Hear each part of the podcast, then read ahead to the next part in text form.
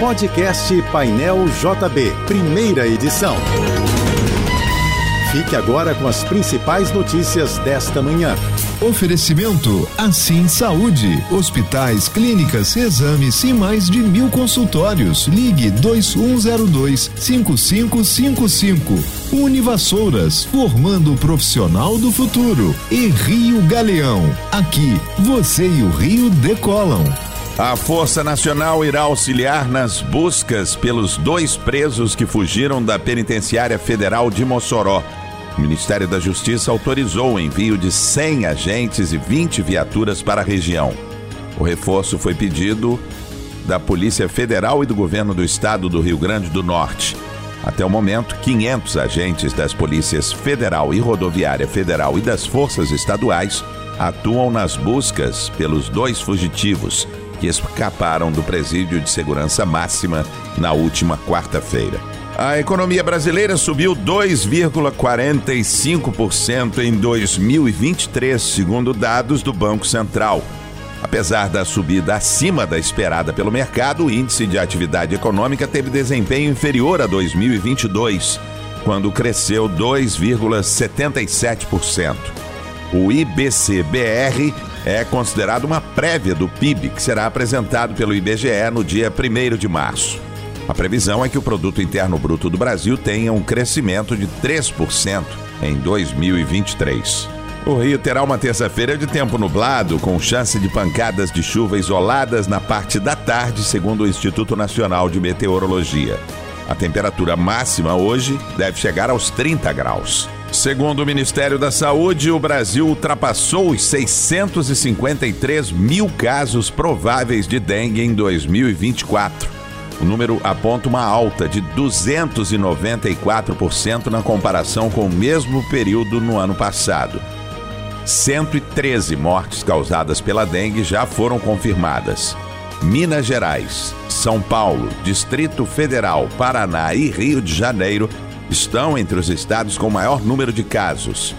Nesse momento, é importante ressaltar as medidas de combate ao mosquito transmissor da doença, como não acumular água parada, tampar reservatórios, limpar calhas e pratos de vasos de plantas e manter recipientes como garrafas e latas virados para baixo. O futuro ministro do Supremo Tribunal Federal, senador Flávio Dino, apresentou uma proposta de emenda à Constituição que acaba com as aposentadorias compulsórias de militares, juízes e membros do Ministério Público que forem condenados por delitos graves.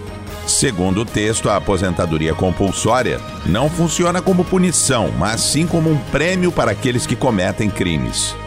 A PEC ainda precisa do número mínimo de assinaturas para seguir em discussão. Hoje, Flávio Dino fará seu último discurso no Senado e apresentará sua carta de renúncia amanhã, a posse do ex-ministro da Justiça como ministro do STF está marcada para esta quinta. 2 milhões e 100 mil inscrições foram confirmadas para o concurso nacional unificado. Os dados foram divulgados pelo Ministério da Gestão após o fim do prazo de pagamento da taxa de confirmação do certame. Nesta semana, a pasta ainda vai anunciar o número final de participantes do Enem dos concursos. Ao todo, 21 órgãos federais aderiram à prova e oferecem juntos mais de 6.600 vagas de nível médio e superior em diversos cargos. O Enem dos concursos está marcado para o dia 5 de maio e será aplicado em 220 municípios distribuídos em todos os estados do Brasil. O governo federal prepara um programa de renegociação de dívidas para empresas. A iniciativa seguirá o modelo adotado pelo Desenrola Brasil, que concedeu descontos para pessoas físicas endividadas. Segundo o Ministério do Empreendedorismo, cerca de 8 milhões de MEIs e pequenas empresas devem ser contempladas com o programa. De acordo com o ministro da pasta, Márcio França, em torno de 6 milhões de microempreendedores individuais possuem algum problema de débitos em aberto no Brasil. A Semana do Cinema de 2024 começa nesta quinta em todo o Brasil. A iniciativa oferece ingressos por 12 reais nas sessões de filme 2D em mais de 10 redes de cinema.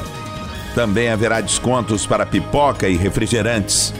A promoção irá até o dia 28 de fevereiro.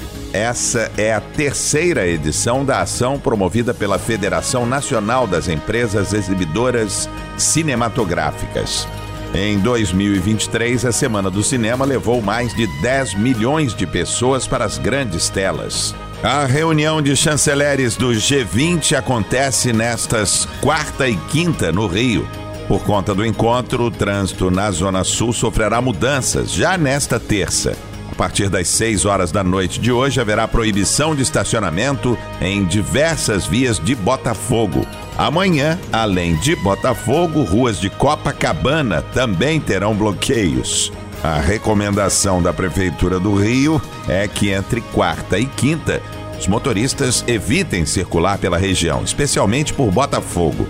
A lista completa de interdições você confere em nosso site. Acesse jb.fm. Você ouviu o podcast Painel JB, primeira edição.